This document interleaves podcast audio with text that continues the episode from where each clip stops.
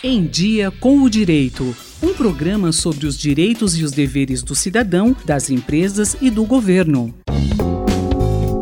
Esta semana, no podcast Em Dia com o Direito, vamos tratar sobre a questão migratória. Neste episódio, quem fala sobre o tema é Gabriel Zampolo da Silva, acadêmico de Direito da Faculdade de Direito de Ribeirão Preto, além de membro do Grupo de Estudos Migratórios e Apoio ao Trabalhador Imigrante e estagiário do Núcleo de Práticas Jurídicas da Faculdade para Assuntos Migratórios. Recentemente, a migração se mostra como um tópico crescente nas discussões mundiais. Por quê? Essa é uma pergunta bem interessante de se pensar. O Relatório Mundial sobre Migração, em sua edição de 2020, realizado pela Organização Internacional para as Migrações, ele aponta que as pessoas migrantes representam apenas 3,6% da população mundial o que em termos numéricos representa uma baixa proporção de migrantes no mundo. É, mas então por que a migração ocupa tanto espaço né, nos discursos políticos, nos noticiários, nos filmes e outros produtos de mídia? É, eu acredito que essa é uma pergunta complexa e que a resposta envolve uma série de fatores. Em primeiro lugar, é preciso observar que as migrações internacionais são um fenômeno global, então elas afetam todos os continentes e países é, seja pela imigração, ou seja, a saída de pessoas de seu estado de origem, ou a imigração, que seria a entrada de pessoas em outro estado que não aquele de sua origem. É, nesse sentido, é possível visualizar que são muitos entes afetados pela migração, e esse é um ponto inicial.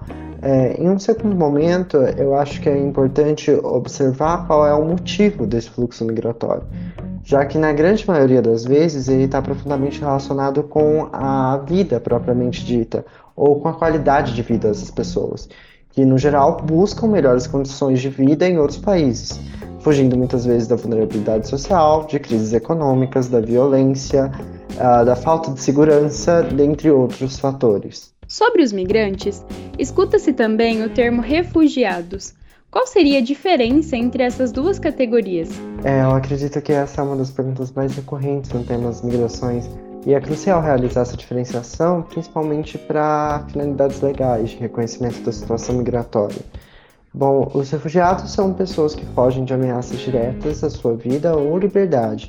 No geral, eles acabam abandonando tudo que tinham em busca da sua própria sobrevivência. No Brasil, os fatores centrais para o reconhecimento do Instituto do Refúgio, da condição de refugiado, se dão pela Lei 9.454 de 1997. Ela é acompanhada também a outros acordos de nível internacional ratificados pelo Brasil. Os principais pilares do Instituto do Refúgio vão ser justamente a Convenção da ONU de 1951 sobre o Estatuto dos Refugiados e o seu protocolo de 1967 é, elas trabalham também junto a outros acordos regionais, como por exemplo a da OEA e a de Cartagena. Esses instrumentos eles são importantes porque eles estabelecem os critérios de quem é considerado como refugiado e delineiam também os direitos básicos a serem garantidos pelos estados. É, em uma segunda análise, os migrantes eles são, por outro lado, uma categoria mais ampla, a que se inclui também os refugiados. Os migrantes internacionais são todas as pessoas que se transferem de seu país de origem para outro país. Uh, esse é o termo mais frequente utilizado para definir as migrações no geral, tanto de entrada de pessoas em um país quanto de saída.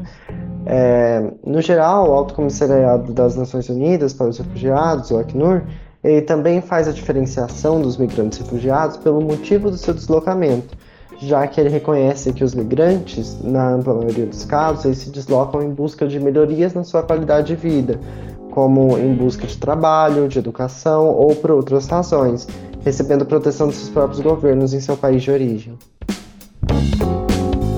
Acabamos de ouvir mais um Em Dia com Direito, que nessa semana trouxe informações sobre a questão migratória. Até a próxima edição, Helena Simões Furlan, Rádio USP Ribeirão. Em Dia com o Direito, um programa da Faculdade de Direito da USP Ribeirão, coordenação do professor Nuno Coelho. Sugestões de temas ou críticas, e-mail em diacomdireito@usp.br.